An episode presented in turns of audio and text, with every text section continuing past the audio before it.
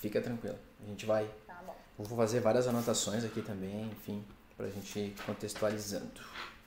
19 horas em ponto. Áudio testado, câmera testada. Só confirmando aqui com a produção do streaming de vídeo.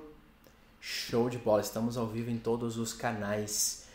Muito boa noite, sejam todos bem-vindos a mais um webinar da nossa série Meu Negócio Foi para Casa e Agora. O nosso webinar tem um propósito bem legal que é compartilhar conteúdo, estudos, cases, metodologias, tendências e reforçar o protagonismo das pessoas na evolução e na transformação dos negócios. Tá, pessoal? É, eu quero fazer, antes de mais nada, quero fazer um convite a todos os nossos espectadores aqui.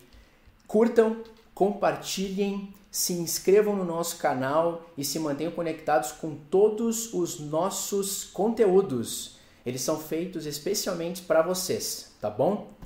O tema de hoje é o cliente e o que o modelo Disney nos ensina sobre isso.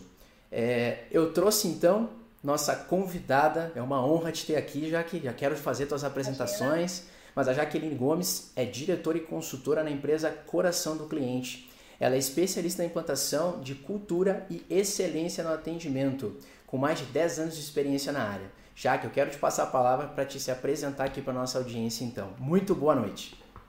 Boa noite, Maurício. É uma honra estar aqui com vocês, uma alegria enorme. Uh, como você bem disse, né, eu sou consultora e diretora da No Coração do Cliente, sou certificada do Disney Institute. A No Coração do Cliente é uma empresa que atua no mercado com foco na implantação de cultura de atendimento de excelência e customer experience, né, da cultura de de orientação para o cliente, que a gente tanto fala agora. Sou consultora também do Sebrae, atuo na área de marketing há mais de 15 anos e estamos disseminando Brasil afora a metodologia da Disney com foco, né, esse modelo Disney, que na verdade tem o foco em implantar um atendimento de excelência de forma padronizada, mas com uma cara diferente, com um entendimento um pouco diferente que nós vamos conversar aqui. É um prazer enorme estar com vocês, especialmente porque você já esteve comigo me prestigiando em sala, né? A Introduz, é, eu entendo que vocês são parceiros e eu estava agora há pouco em outra live, estava nesse momento respondendo a um convite e faço questão de falar isso aqui. É uma honra estar com pessoas que acreditam no trabalho, em pessoas que estão fazendo algo diferenciado para disponibilizar aí para os seus clientes, parceiros e pessoas interessadas. Então a gente vai ter um papo bem legal essa noite. Legal, Jaque, muito obrigado então pela tua apresentação, tu lembrou muito bem, né? Eu já estive em sala contigo, tu ministrou, foi a consultora também que me ajudou a gente implementar alguns passos aqui na Introduce de como a gente encantar o nosso cliente. É uma jornada, é uma jornada bem é, bacana. É. E olha só que fato interessante, eu estava fazendo algumas pesquisas e, e, e eu tenho percebido que as empresas que melhor têm reagido em momentos de adversidade elas têm é, levado a sério o customer care e o customer experience, ou seja, o cuidado e a experiência do seu cliente. Já que o modelo Disney, para quem serve? Para que tipo de negócio serve? Ah, vamos lá então, para começar, ótima pergunta. Uh, a gente tem que fazer, Maurício, antes de tudo, um ajuste de entendimento. O modelo Disney é conhecido no Brasil como jeito Disney, modelo Disney ou efeito Disney. E aí isso faz com que essa pergunta exista e persista. O modelo Disney, ele nada mais é do que um método, um modelo que a Disney criou para ela e que com o passar do tempo eles entenderam que isso era um método que podia ser aplicado em outros negócios. Então, o modelo da Disney ou o modelo Disney serve para qualquer tipo de negócio e dos mais diversos tamanhos, né? Porque ele nada mais é do que um método que foi criado pela Disney. Mas a gente não pode confundir e achar que esse modelo é transformar a sua empresa na Disney.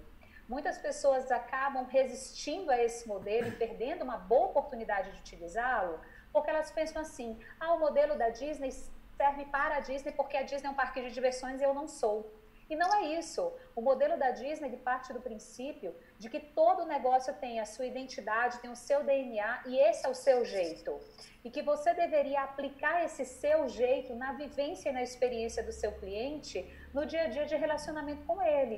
E aí a Disney criou um método e um modelo que te mostra como usar esse teu jeito a teu favor para o teu cliente. Então é, é aplicável a qualquer negócio. Muito bacana já que é bem importante mesmo a gente poder ter essa visibilidade, porque como tu falaste, as pessoas e as empresas podem ter uma interpretação equivocada no sentido do modelo Disney. Mas muito bacana, tu desmistificou isso aqui pra gente. Mas já que pra gente contextualizar com a nossa audiência, é importante a gente, já que a gente está falando um pouquinho do modelo Disney, do conceito, o que é um cliente? Nossa, que pergunta. Uh, não vou te dar uma, uma resposta teórica, tá? Eu vou te dizer o, o meu entendimento real nesse momento que nós vivemos de mercado. Uh, um mercado extremamente dinâmico, rápido, né, que vem se transformando, é, com o qual as nossas empresas se deparam a todo momento com desafios, com adversidades, mas também com oportunidades. Cliente é aquela pessoa que tem uma necessidade ou um desejo e busca alguém que possa suprir isso.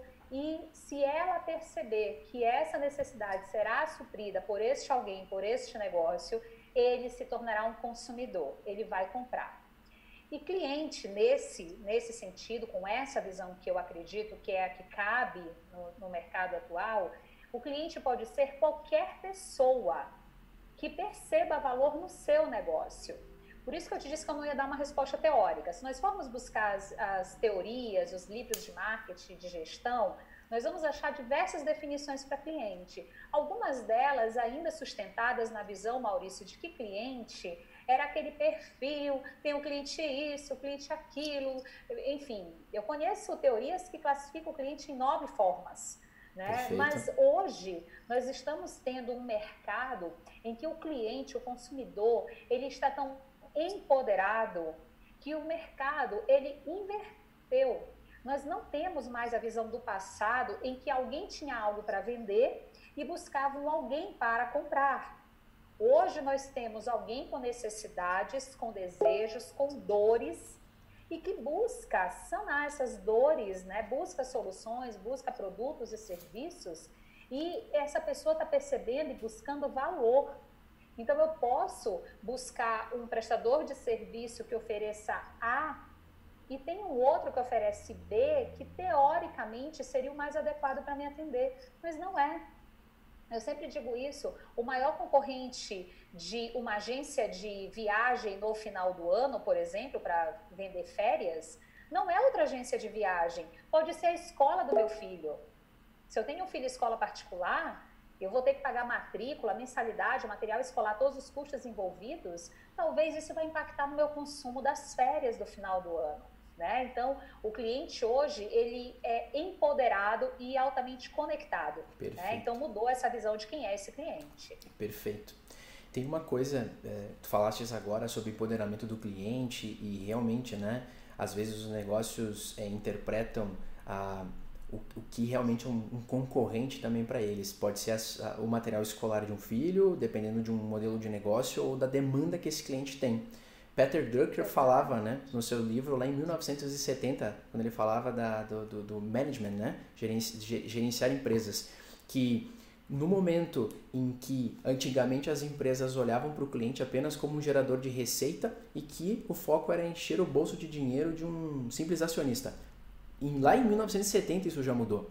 Agora é construir soluções com os clientes e não mais para os clientes, né? Então exatamente, isso isso vai vai exatamente escutando, entendendo o dia a dia dele e vivenciando isso. Agora eu quero te fazer uma pergunta já que para a gente trazer isso para o cenário da Disney também porque eu sou um entusiasta dessas metodologias, desses modelos e a gente tenta aplicar isso o tempo inteiro no nosso negócio e também orientar os nossos clientes para que faça isso também no seu negócio. A gente entende que atendimento por atendimento, sempre as empresas dizem, o meu diferencial é meu atendimento. Mas será que realmente o atendimento é um diferencial neste sentido de atendimento? Sem dúvida alguma. Sem dúvida, Maurício.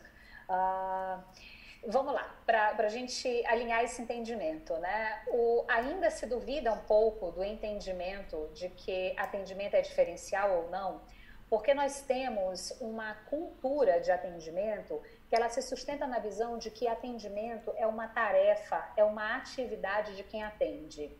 Geralmente, quando se fala de atendimento, se pensa na pessoa da recepção na empresa, na telefonista, na balconista, no atendente, no vendedor, né? Mas nós precisamos ampliar essa visão e compreender que atendimento parte do princípio de atender necessidade. E nós vamos atender a necessidade de um alguém e esse alguém é o nosso cliente. Nesse sentido e com essa visão mais ampla, atendimento é uma ação, é uma precisa ser visto como uma área estratégica das nossas empresas que envolve a todos. A razão de existir de um negócio é suprir uma necessidade, identificar e suprir necessidades. Então, toda solução que alguém vende no mercado envolve a organização como um todo como um organismo que uma organização é. Então, alguém que está lá na linha de produção está atendendo, porque você está fazendo algo que faz parte da entrega fim que chegará ao cliente. E isso implicará em atendê-lo ou não, em atendê-lo bem ou não, em atendê-lo de forma diferenciada ou não. Né? Então, o atendimento é sim um diferencial, uma vez que ele envolve a todos e uma vez que ele é um dos principais sustentáculos da experiência do nosso cliente. Né? Então, a gente precisa ampliar essa visão até para que se construa a cultura de atendimento dentro de uma empresa. Eu costumo ouvir isso em, em, momentos de consultoria ou em capacitações, pessoas dizerem assim: ah, eu estou aqui só para adquirir novos conhecimentos, mas eu não trabalho no atendimento, eu sou do administrativo, Perfeito. eu sou do financeiro. A gente Todo ouve muito atende, isso. né? Exato. Todo mundo atende. A diferença é qual é o nível de interação que a tua atividade oportuniza e possibilita com o teu cliente, mas isso não quer dizer que você não atende. Sim, já que a tua, a tua explicação foi muito pertinente, porque agora me gerou uma dúvida. E possivelmente essa seja a dúvida da nossa audiência também. Tu falou que uh, a questão do atendimento do cliente deve ser estrategicamente, né, olhado estrategicamente pelos negócios. Mas olhando para os negócios e dando esse feedback de Maurício, às vezes nas consultorias e nos treinamentos, enfim, a gente se conecta com pessoas que, que respondem que eu sou do financeiro, eu não atendo lá o cliente final lá na ponta, mas a gente entende que tudo é uma jornada e em cada pedacinho vai construindo o todo. Essa questão de, trazendo para o contexto Disney, do encantar o cliente, o que seria isso dentro de uma corporação? É uma, tu falou em cultura, mas isso é realmente uma cultura? É um processo? Ou é um setor a ser desenvolvido dentro do negócio? Na prática, para que quem está nos assistindo entenda realmente o que é o encantar o cliente. Ok, vamos lá. Uh, uh, o encantar o cliente precisa ser entendido como uma filosofia, filosofia, que se sustenta com a cultura de uma organização.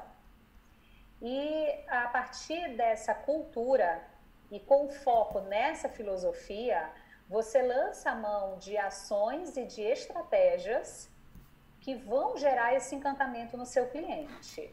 E eu chamo de filosofia, Maurício, por uma questão Uh, eu, Jaqueline, não acredito que alguém encante um outro alguém. Eu acredito que você envolve, que você tem atitudes, práticas e ações que entregam algo de forma diferenciada, que fazem essa pessoa se sentir única e especial e ela fica encantada. Para mim, o encantamento é consequência. Perfeito. Seria mais ou menos eu dizer assim, ó oh, Maurício, eu vou começar a te atender a partir de agora aqui na minha empresa, sou eu que sou o comercial e vou te atender, e meu objetivo é te encantar. O que que isso vai gerar em você? Primeiro, uma expectativa. Você vai ter a expectativa de que eu vou te encantar. A partir daí, acabou o processo emocional que o encantamento gera. Você vai estar racionalizando esse processo. Em algum momento você vai até dizer para mim, olha, Jaqueline, se você não me der esse desconto, você não vai me encantar. Perfeito. Então passa a ser uma ação deliberada. E o encantamento, ele parte do princípio, de, e, e trazendo no modelo da Disney, do princípio da conexão emocional.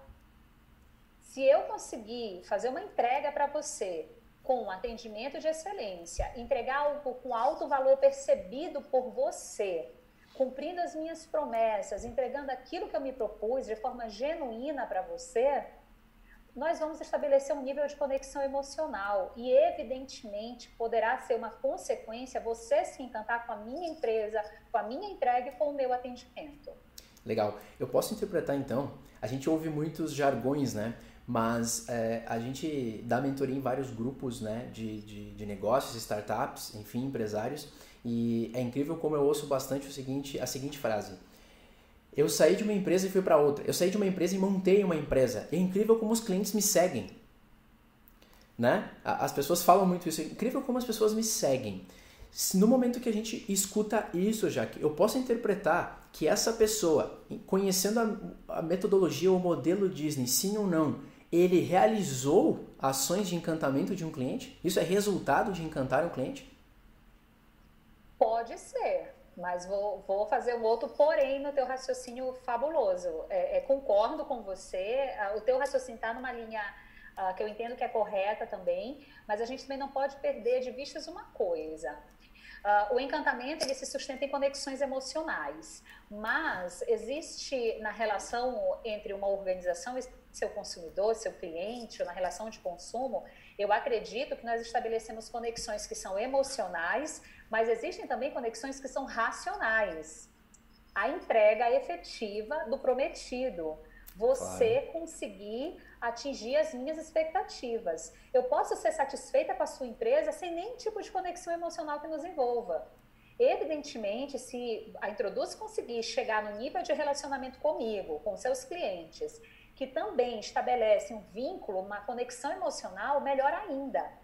Mas eu posso seguir alguém, Maurício, como cliente, ser uma seguidora de uma empresa, de um, de um profissional, pelo simples fato de que ele entrega o que eu preciso e ponto. Sim. Né? Sim. Sem conexão emocional sentido. envolvida e sem necessariamente estar encantada. Porém, né, o porém disso tudo é o seguinte: se surge na relação um outro competidor que me entrega o mesmo e ponto final, mas que vai além no relacionamento, consegue estabelecer uma conexão emocional e eventualmente me encante, evidentemente eu vou dar tchau para aquele que eu segui e vou com o outro. Show de bola. Isso é um, um ponto bem bacana para as pessoas entenderem também que na verdade o encantar o cliente é isso que tu falaste, é uma somatória de várias ações, mas também Exato. Tem o, o, princípio das coisas que é entregar a primeira promessa. Tudo, tudo dúvida, começa na entrega da primeira dúvida. promessa, certo? Legal. Exatamente. Atender a necessidade, entregar a solução, né? suprimir as dores, é onde tudo começa. Eu estava eu tava vendo já que é, a, a Nubank, ela implementou vários pontos, né? Eu não sei te dizer se foi por completo, porque eles não revelam, mas eles implementaram uhum. vários pontos do modelo Disney, como tu falaste, é o modelo Disney, mas que pode servir em outros negócios. E eles implementaram, então, né, culturalmente, nos princípios, aliado aos propósitos da empresa, ou seja, é muito mais do que um bom vendedor, né? Muito mais do que um bom relacionamento, é várias Sem coisas que, que o negócio precisa se preocupar. E eles estão num. Bom, é uma empresa digital, né, que trabalha com transformação digital em todos os seus pontos. Depois a gente vai falar um pouquinho mais sobre isso, né? Mas a Nubank estava tava, tava comentando que eles uh, entregam o que o mercado entrega, resolve alguns outros problemas, mas que eles empoderaram, eles empoderaram as pessoas para que as pessoas conseguissem uh, estruturar os, os, os momentos wows, o, wows, né, com os seus clientes. Todo mundo deve conhecer Isso. o case da lancheira ro roxa, do Pokémon com a capa roxa, enfim, né? A gente entende que uhum. eles é um grande case, né? E tu vê, agora no momento de adversidade, no momento de, de mudança de mercado, eles estão crescendo e tem uma situação que a Nubank fala que é a retenção baseada na lealdade do cliente. Uhum. Já que isso tá, isso. isso tá, me remete a estar totalmente ligado, talvez seja o resultado. Por exemplo, de empresa orientada para o cliente, né? O cliente no centro de tudo. Uh, todo mundo fala, né, da ação magnífica do, do ossinho, né, que eles mandaram para o cachorro. Uh, teve uma ação que eu, sou, que eu fiquei fã, que foi do Rock in Rio, que mandaram para a moça um kit para ir para o Rock in Rio e tal, para cliente. Mas não vamos longe, a Nubank fez para mim a melhor ação, assim, que eu sou apaixonada por essa ação que eles fizeram, que foi a do TED, né? Que eles deram o ursinho TED para os seus clientes para informar que o único TED pelo qual você paga na Nubank era o TED, o ursinho. Você pagava um valor simbólico né, por um TED. Isso é uma crítica às outras instituições financeiras que cobram dos seus clientes para fazer esse tipo de operação. Então, eles foram na dor do cliente, que é o conceito de eu tenho que fazer uma operação financeira de um banco para outro, eu tenho que pagar 9, 18, 20 reais. Isso é uma dor do cliente. E aí eles vão lá e fazem uma ação que diz assim, com a gente isso não existe, você não sofre dessa dor. Um complemento bem ah, rápido. Parece uma ação não. de marketing, mas não é. Não, não é. Não é, não é ação de marketing. Uh, o fim dela vira uma ação de marketing, mas isso parte de um princípio que vem antes disso tudo, né? Então, o que que a gente tem né, nesse, nesse contexto, nesse cenário, usando a Nubank como, como exemplo para isso? Você é, quer encantar, você quer lançar mão desse tipo de método e de estratégia, você precisa ter como foco a orientação. A grande questão não está, Maurício, no método, a questão está no que a sua empresa de fato quer e busca. É no princípio, é na filosofia e na cultura disso. Do contrário, você vai lançar mão do método mais avançado que houver. O método da Disney é uma opção, não é o único, né? O modelo. Mas ele não funcionará se não houver um princípio nisso tudo. Se for só para fazer fachada, em algum momento isso vai ser desconstruído, o seu cliente perceberá que isso é falso.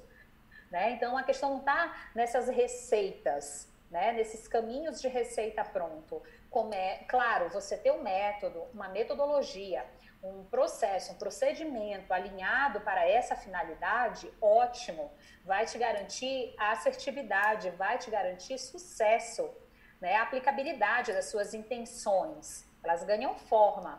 É, eu acho que você vai lembrar dessa frase, eu falava muito, eu falo muito isso. Você vai conseguir tangibilizar na visão dos seus clientes a sua intenção. Então, como medir lealdade? Você vai olhar qual é o indicador que para sua empresa faz sentido para dizer que um cliente é leal. Vou te dar um exemplo. Eu trabalho com prestação de serviço, eu sou uma consultora e eu sou uma palestrante facilitadora. Parta do princípio que você já fez o meu curso Conceitos Disney. Se eu voltar em Caxias esse ano, eu voltarei esse ano a Caxias para fazer o curso novamente. O Maurício, faria sentido o Maurício ir para a sala de aula de novo, assistir o mesmo curso que ele já fez? Faria se você quisesse aprofundar. Eu sempre digo que ver várias coisas, é, ver a mesma coisa várias vezes também te desperta para outras coisas. Mas olhando pelo óbvio, talvez não faria sentido. Mas chegar na sala, alguém se apresentar e dizer: Eu vim fazer porque o Maurício fez e me indicou. A melhor eu venda. vim fazer porque eu vi a tua live com o Maurício, te conheci pela rede dele. E aí a gente cai num dos meus conceitos preferidos da transformação digital, que está dentro do pilar clientes, que é o cliente em rede. Então a lealdade hoje ela precisa ser mensurada, medida pelo nível de rede que teu cliente te conecta com outros. Não por um ticket médio de compra. Né? Se a gente for revisitar, né, você trouxe agora há pouco alguns conceitos de gestão, se a gente for revisitar alguns conceitos de fidelização, algumas estratégias e técnicas de fidelização, tá lá, ticket médio, taxa de conversão, é, média de recompra. Isso é é, podem ser indicadores para medir tudo isso? Pode, mas atualmente não é tão raso, eu entendo como raso, sabe? Sim. Por exemplo, eu posso ter alguém que jamais pagará, poderá ter acesso a algo, mas influencia diversas pessoas que podem ter, né? E isso é ação de rede. Por que tudo isso? Transformação digital. Duas palavras: abundância e conectividade, que é o que empodera o cliente atualmente. Né? O consumidor está empoderado por isso, pelo nível de conectividade e pela abundância que tem à disposição dele de tudo, né? de absolutamente tudo. Exatamente. Muito bem colocado, ficou muito bem respondido. Com certeza a nossa audiência está conseguindo captar muita coisa. O pessoal está tá aqui no chat mandando que é muito boa observação sobre o TED. Foi algo incrível. Talvez, ah, eu... talvez esse talvez essa pessoa que enviou aqui pode ter recebido esse TED e a gente não. Ah, invejei, invejei porque eu não era ainda da tribo, né? E, e começa, começa por aí, né, Maurício? A, a Nubank, assim como outras grandes marcas e pequenas marcas também, é, eu sempre falo isso, como eu falo de Disney, todo mundo acha que eu só falo dos grandões, mas eu poderia te citar assim uma lista de pequenos negócios aí de Caxias. Tem uma empresa aí que eu sou fã que se chama CATES, Clínica CATES. É uma clínica de estética, estou fazendo propaganda aqui da Globo, né? O da Globo. É uma empresa pequena, com duas profissionais que são da mesma família e com mais duas lá dentro. E elas têm uma legião de fãs, é comunidade. Né? A Nubank não tem clientes, eles têm uma comunidade. Né? A Nubank identificou que eles tinham que mudar o, o, a posição da numeração do cartão, colocar para trás, porque todo mundo, quando recebe aquele cartão, posta. E aí, olha que essa é orientação para o cliente. Eles foram lá e viram, meu cliente posta, uau, que legal. Eles acharam um problema, nossa, eles estão se expondo, é o número do cartão. Jogaram para trás. E isso é orientação para o cliente. Sim, a gente, eu estava pesquisando muita coisa, estudando muita coisa sobre isso também, e a gente constantemente, na minha concepção, o foco é o cliente e sempre será o cliente. Enquanto existir um negócio e ele entender isso, ele sobreviverá e perpetuará no mercado. Agora, em questão disso, da gente falar da cultura, falar da filosofia, dos princípios, eu quero trazer, e tu falou da transformação digital, já que tem muitas empresas trabalhando um dos pilares da transformação digital, que é pessoas e processos, também linkada à inovação, à tecnologia, e, e tem a, constituído, estando mais adepto ao customer success, tá? E existe no mercado, porque eu estudei bastante, pesquisei bastante, uma, como eu posso dizer, existe talvez uma má interpretação das coisas e tu é a pessoa certa para colocar isso em cada caixinha pra gente. Mas qual é a relação que o modelo Disney tem com o customer success?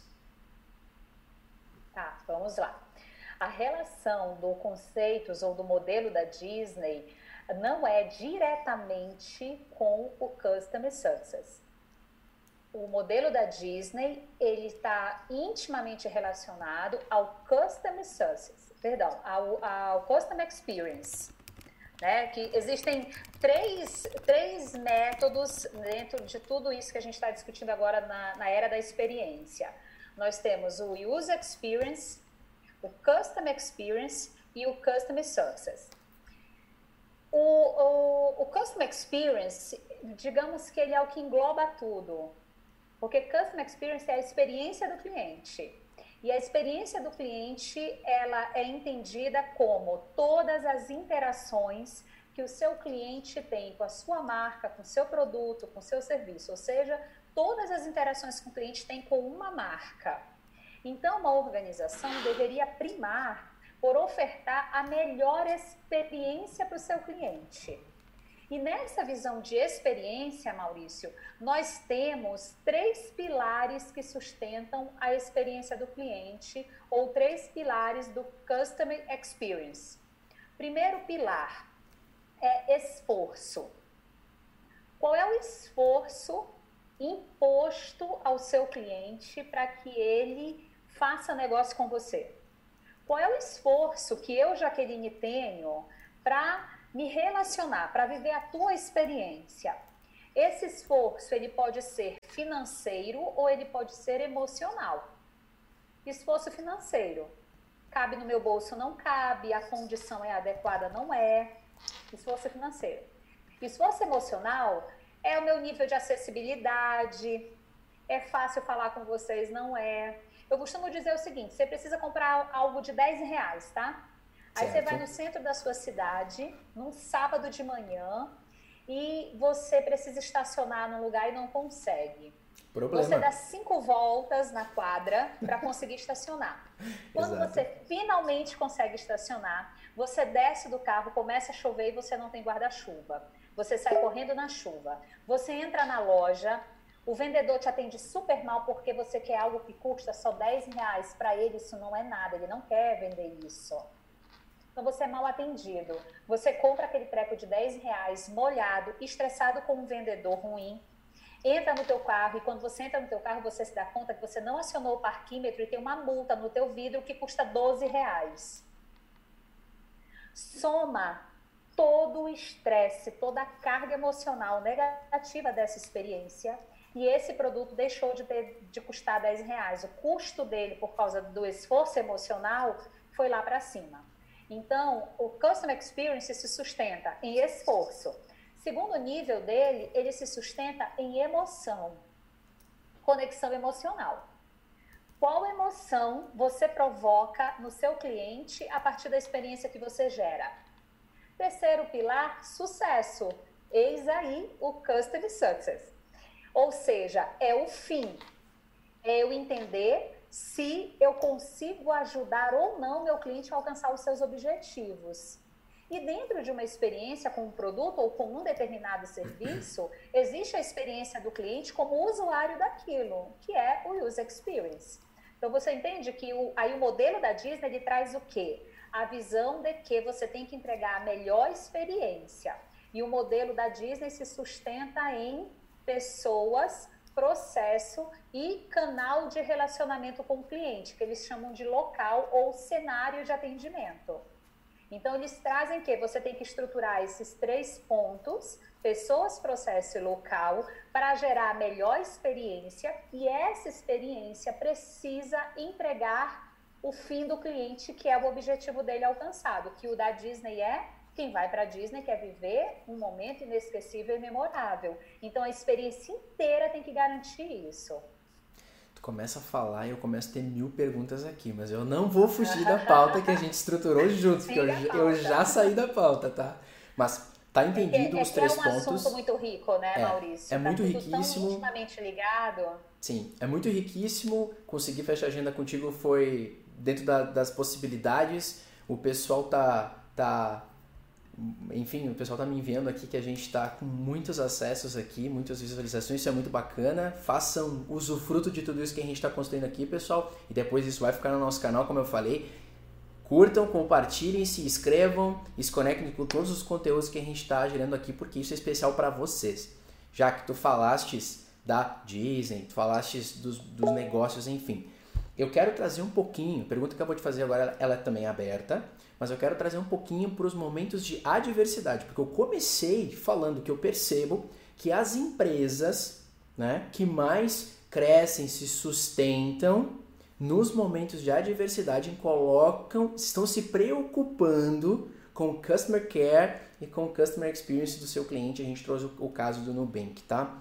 É, como encantar o cliente tá? Como encantar o cliente em momento de adversidade. Porque a gente pode entender que o cliente tá, tô no momento de adversidade, eu não vou comprar nada, mas a gente entende que o dinheiro ele troca de mão. Tu mesmo falastes, né? Maurício, pode ser que o mesmo produto que tu comprava em tal lugar é porque cabe no teu bolso, mas em momento de adversidade, como encantar o cliente na prática? Qual é o conselho que tu deixa aqui pra gente? Eu vou, é, você já viu que eu fico lá e cá contigo, né? Mas assim, Maurício, uh, todo mundo me pergunta isso. É, e aí me causa uma reflexão que é a seguinte: poxa, será que a gente só se preocupa com, preocupa com o cliente quando a gente está para perder o cliente na adversidade? Exato. Né? Uh, mas respondendo sua pergunta, uh, no momento da adversidade, você precisa estar ainda mais próximo do seu cliente. E se essa adversidade envolve os dois lados, porque tem duas situações aí. Existem aqueles momentos de adversidade que eles são adversos para a empresa e não para o cliente. E existe um outro cenário de adversidade, que é quando é um momento de adversidade para ambos os lados, para a empresa e para o cliente. Se o momento é para a empresa e o cliente, ou seja, um contexto adverso para todos né, que estão envolvidos nesse ecossistema, esteja próximo e foque em relacionamento. Eu sempre digo que no momento da adversidade é que o cliente sabe quem quer se relacionar só com o bolso dele ou quem quer se relacionar com Muito o coração bom. dele. Ou seja, é quem me vê apenas como um alvo para vender algo e ter seu próprio resultado, ou é quem me vê como um cliente, alguém importante, sabe? E que quer manter uma relação que ela é de contrapartida.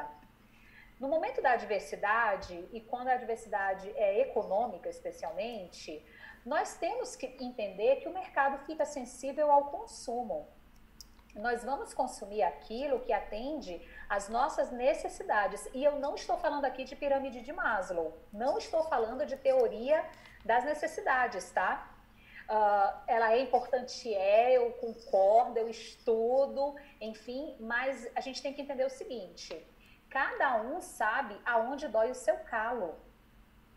Dependendo do contexto do negócio, do cliente que esse negócio tem, a necessidade dele é uma e do resto do mercado é outra.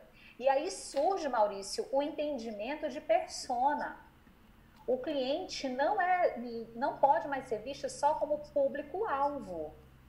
Quem olha para o cliente entendendo ou é, dividindo o mercado em público-alvo, que coloca um alvo e ou é quem eu tenho que atingir, não consegue ter agilidade e não consegue ter nível de assertividade no mercado atual.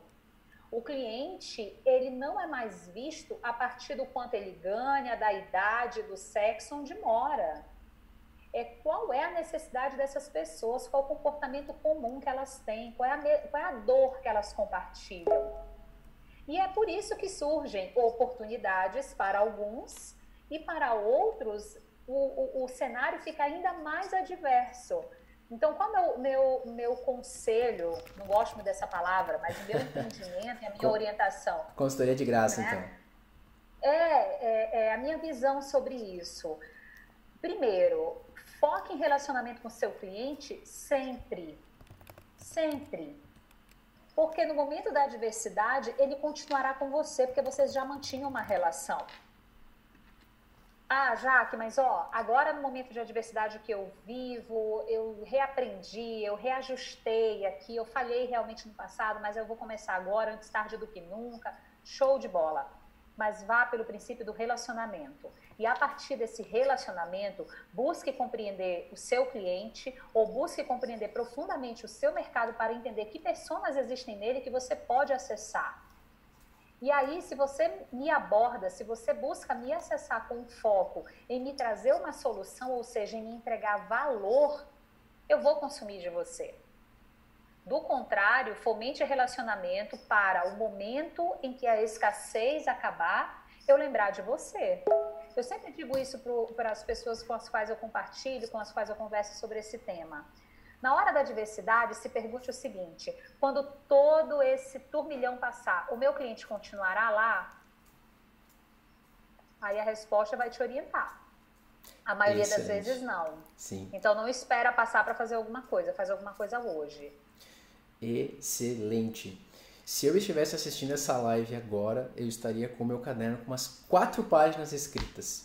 Ah, eu, sigo, eu sigo muito, é, eu tenho, é, claro, algumas referências de vendas, enfim, e eu tenho orientado bastante as equipes e os parceiros também, falando muito isso, né, já que agora é o momento de dar espaço para o cliente. Vamos falar do cliente, né? Agora é o momento de dar espaço para o cliente, é momento de deixar ele respirar, aproximar o relacionamento para ele entender que tem alguém ali com ele dar insights para ele e deixar ele muito livre entendendo que você está ali a postos. Isso que tu falou, muito bacana, vem complementar muito meu pensamento, a postura que a Introduz está tomando com os clientes, a postura com que a gente está tomando com o mercado, com os nossos parceiros também. A diversidade ela vem para ensinar muita coisa para a gente, mas a gente também sempre entende.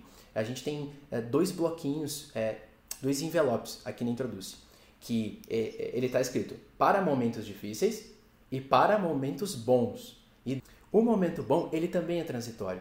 E o cliente agora, ele está repensando várias coisas, né? Ele vai repensar o negócio, ele vai repensar as pessoas, ele vai repensar tudo. E, e, e a gente entende que toda diversidade, qualquer adversidade, ela também tem um tempo para iniciar, tem um tempo para se manter e tem um tempo para ir embora. Porque ela também tem que dar espaço para a próxima diversidade que está vindo ali, né? É. E isso faz com que a gente dê muito valor para os nossos clientes, a gente sempre se pergunta isso, e isso que tu está falando vem reforçar o pensamento, mas com certeza quem está nos assistindo também vai uh, pegar essas perguntas e vai começar a se fazer elas, se não está se fazendo agora e pensando isso faz muito sentido. Já que Maurício faz sentido, a gente não pode ouvir vocês agora, mas se vocês quiserem estar contextualizando ali no chat, nossa equipe de produção está a postos e isso vai chegar até nós, tá pessoal? Já que tu falou muita coisa bacana, tá aflorando muitos pensamentos aqui. Uh, não tratar o cliente só como um alvo, isso é muito bacana, muitas coisas começam a se conectar. Mas se a gente trazer para o ambiente da Disney, né? Vamos trazer isso para o ambiente da Disney. Antes mesmo de trazer para o ambiente da Disney, eu queria ter te feito uma pergunta que eu não fiz. Mas é, a gente já entendeu o que é o, o modelo, foi criado, o que é o cliente, a gente veio falando de muita coisa. Mas se a gente for falar de, na prática, cases para nossa audiência entender que isso não está muito longe. Esse modelo não está lá na Disney, tem que ir lá buscar ele e trazer ele. Que já tem empresas trabalhando isso. A gente falou do Nubank. Ah, Maurício, mas o Nubank é um banco. Eles agora deliberaram 20 milhões de reais para custear né, certas situações para o cliente. É, quais são os cases que tu poderia trazer para a gente que na prática estão trabalhando no, no, no, modelo Disney com foco no cliente e no encantamento do cliente? Uhum, tá. Bom, a, a clínica de Caxias que eu comentei com você trabalha com o modelo Disney. É, elas criaram, para você ter ideia, na Disney existe algo chamado Fast Pass, né, que é uma espécie de fura-fila. Você, antes de ir para lá, você, como cliente, tem direito a agendar né, a atração que você quer ir e a Disney disponibiliza horários, você marca e no dia você chega lá e você tem uma fila exclusiva para algumas pessoas para entrar mais rápido, um fast pass. Uh, elas fizeram isso para mulheres grávidas, para dar agilidade no atendimento de uma grávida, entendendo que está numa condição que precisa de talvez ir embora logo, enfim, não vai ficar horas esperando um atendimento. Então, a clínica CATS, aí de Caxias, é um belo exemplo disso. Outro exemplo que é, várias pessoas que estavam no evento ano passado fotografavam, me marcavam, me mandavam, é um evento gigantesco, né, sobre o digital, que muita gente vai, que é o RD Station. Uh, Summit, perdão, o RD Summit, né, RD Station é o sistema. Né, a RD, a RD trouxe especialista da Disney para ajudar a projetar aquele evento. Muito bacana. Rock in Rio usa muito método Disney Uh, lojas Renner. A Renner tem foco no encantamento, também tem muito método Disney lá dentro. Eu trabalho com o Cicobi. Nós estamos construindo o modelo de atendimento do Cicobi usando o modelo Disney. Sebrae Paraná, Unimed, Unicred e em outras empresas, grandes redes hoteleiras, é, eu conheço uma pousada em Santa Catarina que é incrível, que usa o modelo da Disney também. Eu fui lá e tive que tomar café da manhã com o dono sentado na minha mesa tirando dúvidas. Muito bom. E, e que eu amo, adoro. Nossa, poder ajudar alguém a ficar cada vez melhor é sensacional. A, a, a, minha primeira experiência, Maurício, fazendo uso como consultoria do modelo Disney foi com uma loja de calçados da minha cidade em Chapecó, com a Lua que mora no meu coração. A dona de lá era uma cliente que hoje eu posso dizer que é uma amiga e que me deu essa oportunidade. Nós construímos o padrão de atendimento da empresa dela, uma loja de calçados que tinha saído de uma grande franquia, estava adotando uma marca própria, é, uma empresa pequena, né, mas com uma entrega sublime, genuína e com foco em entregar atendimento de excelência, fez uso disso. Então é aplicável sim a qualquer negócio. Você está usando aí Sim. muita coisa. Eu ia né? falar cite os cases, né? Porque a Introduce utiliza isso, está em constante. Uhum. É um, a gente fala que é quase um programa, né? Não tem fim aqui. E, é, claro, não tem fim, é. exatamente. Pensar, a melhoria para o cliente precisa ser entendido como processo de melhoria contínua. né? É um desafio constante, mas precisa ser entendido que é um desafio necessário, não que é um desafio para ser superado por conta de uma adversidade. Sim. Né? Que aí pesa muito e Sim. aí dá muita ansiedade. Aí quando dá ansiedade a gente quer resultado a curto prazo, não é assim. Sim. É, é como, como a gente comenta, né? É o ato do semear, porque essa semente, e hoje mesmo a gente estava comentando, né? Quantas sementes tem numa maçã? Eu não sabia. Aí o Brian me disse, tem sete. E sabe quantas maçãs essas sete sementes podem gerar? Eu falei, uma infinidade. E ele disse, tá aí o gatilho hoje, então, para o webinar de hoje à noite. Né? Porque se a gente for falar de, de, de encantar o cliente, são sementes bem pequenininhas, cuidado no detalhe que a gente vai plantando, vai plantando, vai plantando. E como tu mesmo falou, eu vi também nos teus materiais que tu posta, te acompanho bastante, é, o melhor vendedor é o cliente.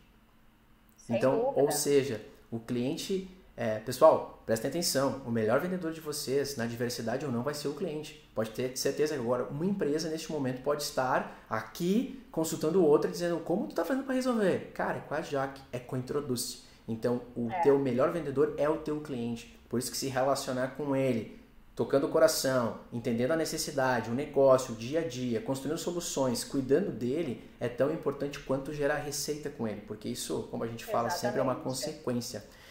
Já que muita informação.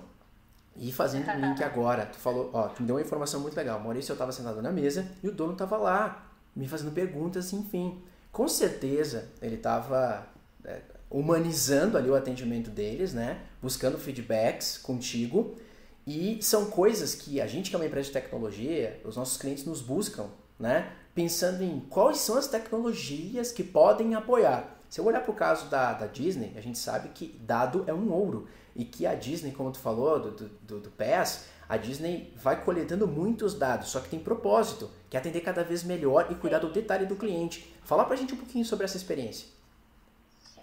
Maurício, uh, eu vou te falar uma coisa. Uh, você falou de transformação digital e aí tem uma lógica, né? A transformação digital, as empresas que estão com esse foco, primeiro que todo mundo deveria estar com esse foco, mas quem não está, corre, né? É sempre tempo. Mas a gente tem que seguir uma linha lógica do seguinte: a transformação digital ela tem cinco princípios também que, que seria a trajetória que a nossa empresa tem que, que percorrer: cliente, competição dados, inovação e valor. E é uma lógica.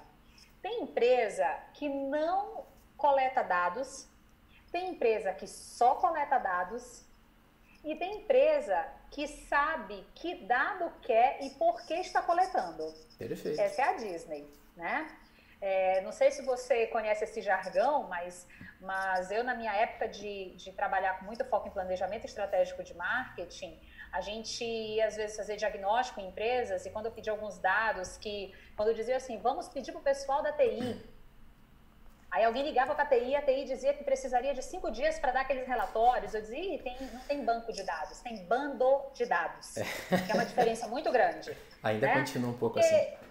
É, porque a culpa da TI não. A TI, ela apenas gerencia as ferramentas e os mecanismos que podem coletar os dados, mas precisa ter uma estratégia, por que eu quero aquele dado? Por exemplo, eu moro em Chapecó, Santa Catarina, tá? É uma, é uma das cidades que eu resido, né? Que eu, que eu vivo para lá e para cá. E aqui na nossa cidade, nós temos o time da nossa cidade, que é a Chapecoense, que todo o Brasil conhece. É o, é o time da cidade. Há um tempo atrás, eu fui num restaurante aqui, que eles estavam lançando uma estratégia de fidelização e uma das perguntas que faziam no cadastro era: para que time você torce? O cliente não quer responder perguntas. Você ainda faz uma pergunta como essa? Já que, mas alguém pode não torcer por esse time. Mas, gente, na, na cidade que tem o time da cidade, certo que a grande maioria não vai torcer para Chapecoense? Agora, se você pergunta assim, você mora em Chapecó, qual é o seu primeiro e o seu segundo time? Aí você identifica, porque aqui a segunda resposta vai ser Inter ou Grêmio. Ponto. Algumas pequenas exceções, mas essa é essa. Né? Então, por que eu quero esse dado? Então, a Disney, todas as formas que ela tem para interagir com o cliente, de alguma forma ela está coletando dado. E não necessariamente perguntando para a gente algo, né? É uma análise que vai coletando dado a partir do que eu gero como dado como cliente. E estou gerando de forma inconsciente. Né? Tem isso. Então, por exemplo, é, eu, eu, Jaqueline, eu tenho o um aplicativo da Disney no meu telefone, o My Disney Experience. Ele tem lá uma, uma ferramenta que eu escolho o meu avatar. E o meu avatar não é uma foto que eu seleciono na minha galeria de imagens. É um dos personagens da Disney. O meu avatar é a Minnie, que é uma das minhas personagens preferidas. Sim. A Disney vai, aí eu vou numa loja da Disney comprar produtos, eu sempre compro orelhas da Minnie. Olha quanta informação a Disney vai vendo a partir do meu hábito de consumo, da minha interação e das minhas experiências com a marca. Com Sim. isso, no meu aniversário, eu recebi um e-mail da Disney de parabéns, que era quem me dando parabéns? A Minnie. Então, é essa relação que precisa ser feita. Qual é a estratégia que eu tenho a partir, né? Por que eu preciso desse dado? Que estratégia eu vou lançar mão fazendo uso desse dado? de forma que o meu cliente não tenha mais esforço para me ajudar a fazer ele se sentir bem comigo. Muito bom.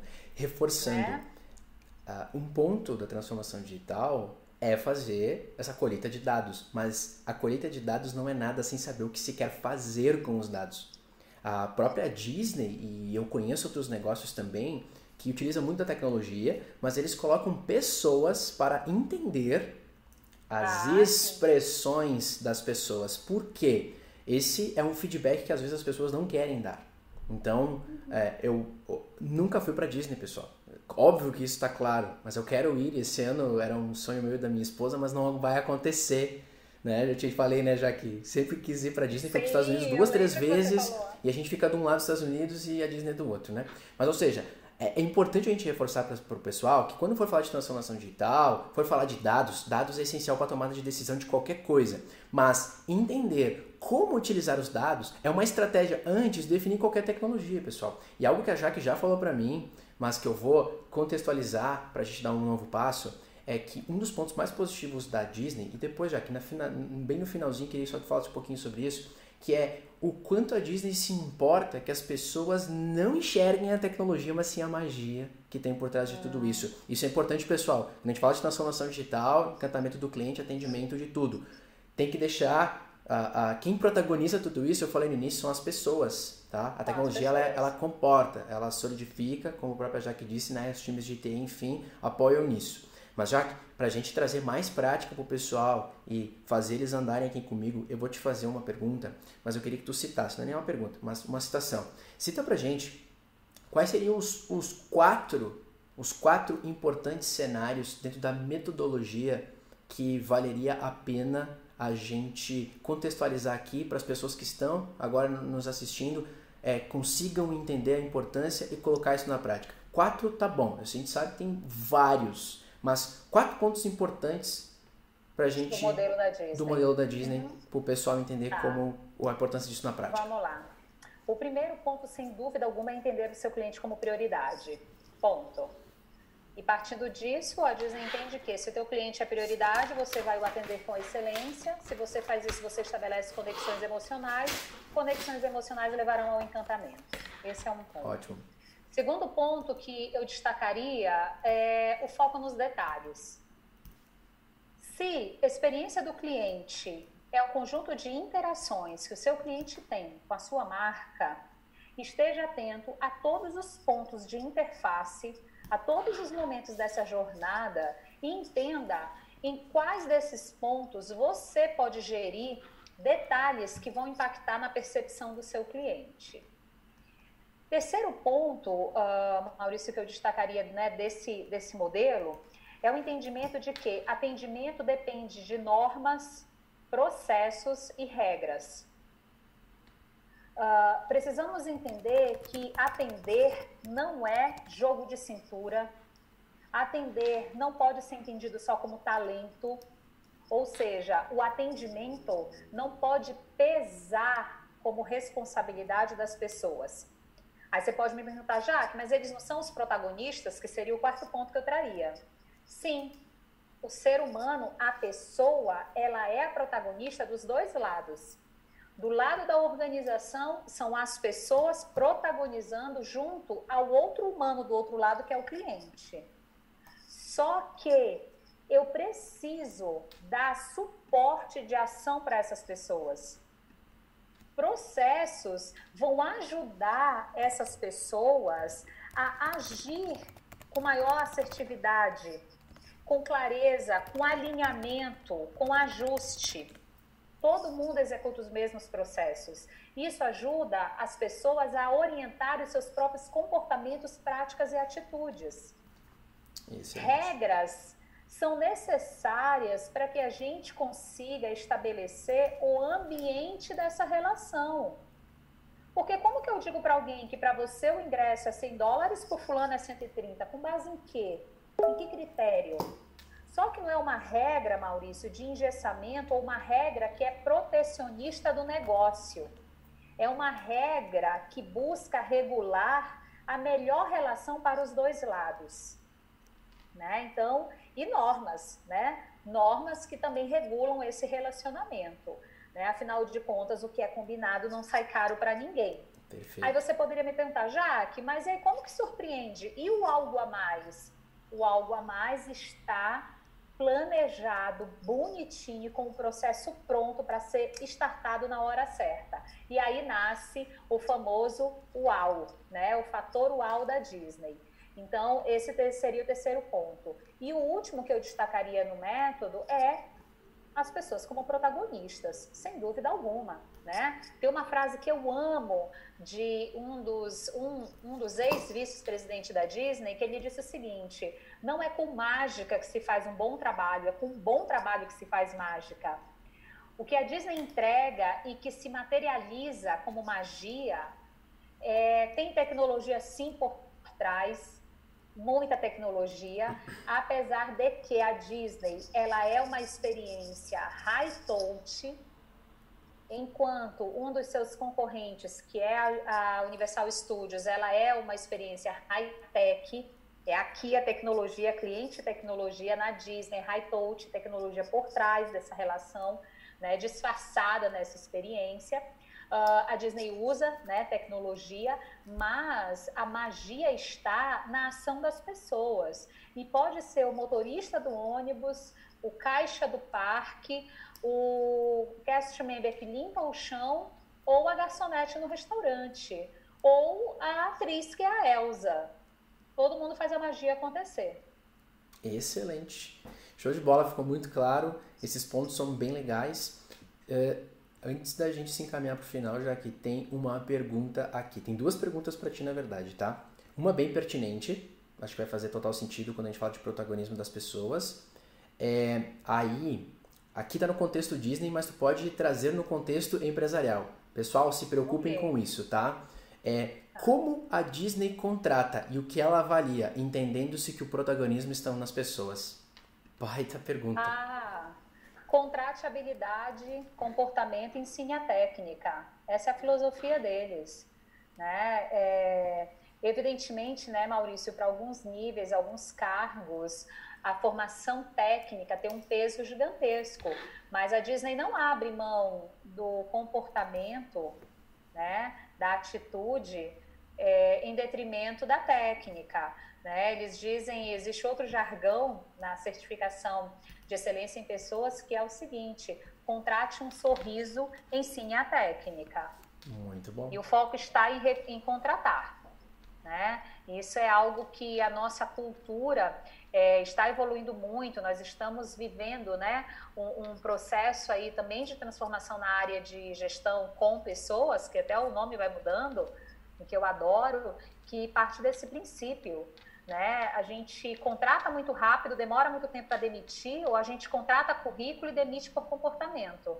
É. E eles são totalmente o contrário disso. Show de bola. Deixa eu dar uma olhadinha se tem mais outra aqui.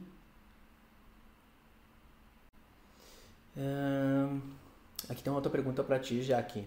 Jaque, então, ser um bom líder já não é mais do que o suficiente? Ou seja, ser um bom líder já não é mais o suficiente?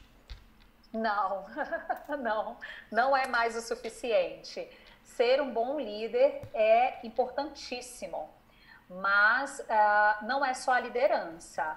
né? Eu preciso também dar suporte ao meu time, né? Eu preciso dar as melhores condições para essas pessoas atuarem. Né? Aí entra a tecnologia, entra também os processos ajustados e bem desenhados né, para as pessoas, possíveis protocolos que são necessários, mas eu entendo que a liderança é importantíssima, né? e é a liderança que engaja, é a liderança que envolve as pessoas e, e que consegue também perceber, Maurício, o propósito o propósito das pessoas para alinhá-lo com o propósito da organização. Do contrário, você não consegue manter as pessoas engajadas nem sensibilizadas por muito tempo. É, aqui na, na última terça-feira a gente teve um webinar, né? É, com, com um grande parceiro da Capme, que ele ajudou a desenvolver o propósito aqui da Introduce, enfim. E a gente falou bastante né, sobre o propósito sustentando as operações de negócio, porque às vezes as pessoas não entendem isso. Então, falar de tecnologia, de processo de pessoas, tu falaste muito de princípios, de, de propósito, constituir essa filosofia, o engajamento, ou seja, protagonismo, como eu falei no início, a gente ouviu muito isso de ti, né, já que aqui na nossa, na nossa conferência, no nosso, eu falei conferência porque eu estava me imaginando na conferência, mas é um talk da Introduce, é mais um, um webinar da série, né, protagonismo está em vocês, está em quem está nos assistindo, né, ou seja, como tu falaste, no momento que a pessoa entende o cliente com coração, não só com a visão, claro, tem a visão também, obviamente, é, dos números, das coisas que também importam para o negócio. Mas no momento que a gente quer encantar o cliente, a gente já está falando. Encantamento de cliente não é olhando para o número que ele te gera que, que a gente vai conseguir tomar os primeiros passos ou que, que a empresa vai conseguir gerar algum resultado nesse sentido. Então, para a gente é, se encaminhar aqui para o final, né, Jaque? Falamos de muita coisa, falamos das experiências do modelo Disney, como as empresas, enfim, se encaixam, falamos um pouquinho da Disney, falamos um pouquinho de tudo, processo, metodologia, falamos dos pilares onde o Customer Success ele está inserido lá dentro do, do Customer Experience, né? E do Customer Care, isso é muito importante. Mas assim, para a gente então poder fechar essa grande aula que tu desses aqui pra gente hoje, qual seria a tua mensagem final? A, a expressão que o Wesley usa, qual seria a cereja do bolo que tu quer entregar pra é, gente aqui nesse final da nosso talk? Aham. Então, uh, Maurício, uh, eu, eu não gosto muito daquelas coisas de grandes dicas e tal. Eu, eu sou uma pessoa de muito propósito, uh, eu tenho muitas crenças fortes que sustentam o meu trabalho e que possivelmente por conta disso é, eu me mantenha tão focada em estudar e me aprofundar para poder compartilhar aquilo que, acima de tudo, eu acredito. E existem algum, algumas, alguns momentos de luz e sabedoria que algumas pessoas tiveram que me inspiram muito. E nesse processo, é, a gente está falando aqui de, de encantamento, de relacionamento, no momento que nós estamos vivendo transformação digital, em que nós todos estamos discutindo muito o papel da tecnologia versus o papel do ser humano né? A máquina versus o homem. E eu não acredito, uh, eu tenho cuidado em tudo aquilo que é a dualidade, né? Ou a oposição. Eu não acredito que é uma questão de máquina versus homem, tecnologia versus o humano. E aí cai uma discussão profunda que está por trás de tudo isso como resultado, que é a inteligência artificial. E eu admiro profundamente, estudo, acompanho a professora Marta Gabriel, que é um dos maiores nomes, né? É, nessa, nessa discussão toda de, de humanização e inteligência artificial no Brasil, e ela fala algo que é o seguinte: se você não quer ser substituído por um robô, não haja como um robô, porque robôs humanoides substituirão humanos robotizados. Então eu penso que assim, esse é um recado que eu gostaria uh, de deixar pro, aqui para todo mundo, para a gente fazer uma avaliação sobre isso. Tudo que nós falamos aqui passa por algo que se chama humanização. E é tão louco, eu tenho lido muito sobre isso, estudo muito sobre isso, e parece que quanto mais a gente discute, tem, tem que reafirmar que é uma questão de humanização, parece que reforça o sentimento de que nós estamos deixando de ser humanos. Então, essa é uma reflexão que tem que ser muito profunda. Né? E eu também gosto muito e acredito em algo que desde da faculdade eu tinha isso anotado em cadernos em alguns lugares, e que eu acho que sustenta muito o que a gente está falando aqui. Em vários momentos aqui no nosso papo maravilhoso, eu disse: não creio em receitas, não é uma questão de receita, né? Que é um pensamento que ele diz o seguinte: uh, conheça todas as teorias, domine todas as técnicas, mas ao tocar uma alma humana, seja outra alma humana. Uh, por trás de um CNPJ tem um CPF, por trás de um CPF tem um coração, né? E é daí que parte a crença da minha marca no coração do cliente, porque nós acreditamos que o atendimento de excelência é o coração de uma empresa no coração dos seus clientes. Então, deixo vocês com esses três pontos aí de, de reflexão, né? Que eu acredito que se a gente tiver algumas crenças muito fortes nos nossos negócios, mas crenças que sejam pautadas por sentimentos genuínos, a gente consegue ter uma orientação muito forte para impulsionar estratégias né? Que eu acredito que é esse que é o diferencial. Você falou agora há pouco de propósito e é isso que essa discussão de propósito nos traz, né? O porquê fazemos algo. E aí a gente tem a teoria também, né, do Golden Circle, ah, o porquê, né, o como, Sim. o que eu faço. E eu brinco que eu coloquei uma setinha assim muito humildemente nessa discussão, que é o porquê e para quem eu estou fazendo, né? Porque tem empresas aí que estão focadas no seu porquê, e a grande questão é, isso se conecta com o porquê do quem você precisa acessar, que é o seu cliente Excelente. ou o seu time, né? Então é a grande questão que está por trás de tudo isso e que evidentemente nos momentos de adversidade parece que tudo isso aflora muito mais. Gente do céu, tem gente falando aqui já que vai ser tema do TCC. Então, muito bacana. Meu Deus do céu, que legal. Manda ver, manda é, ver. O meu tema do meu TCC, quando eu, quando eu escrevi minha tese lá do MBA, foi Customer Success.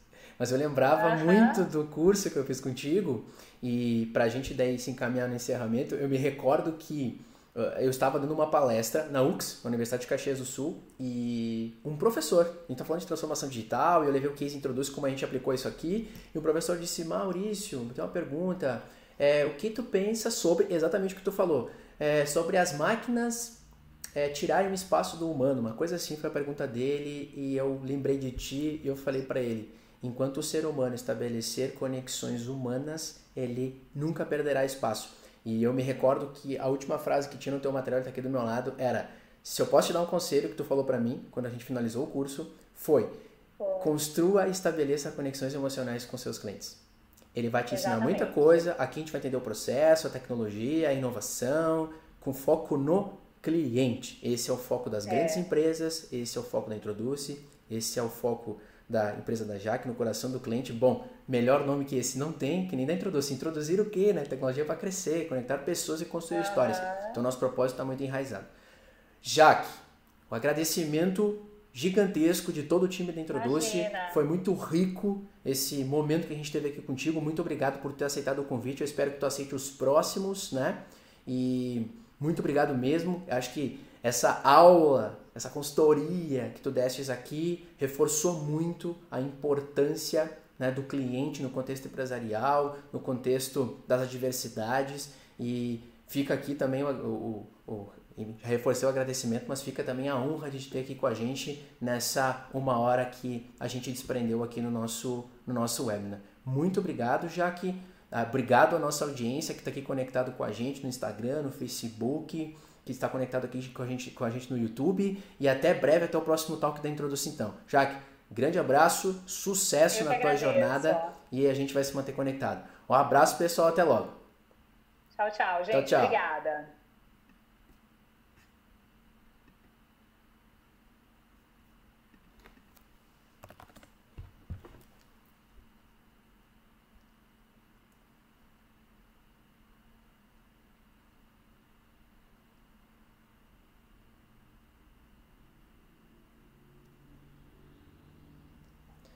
Jaque, eu tive que fechar para a gente encerrar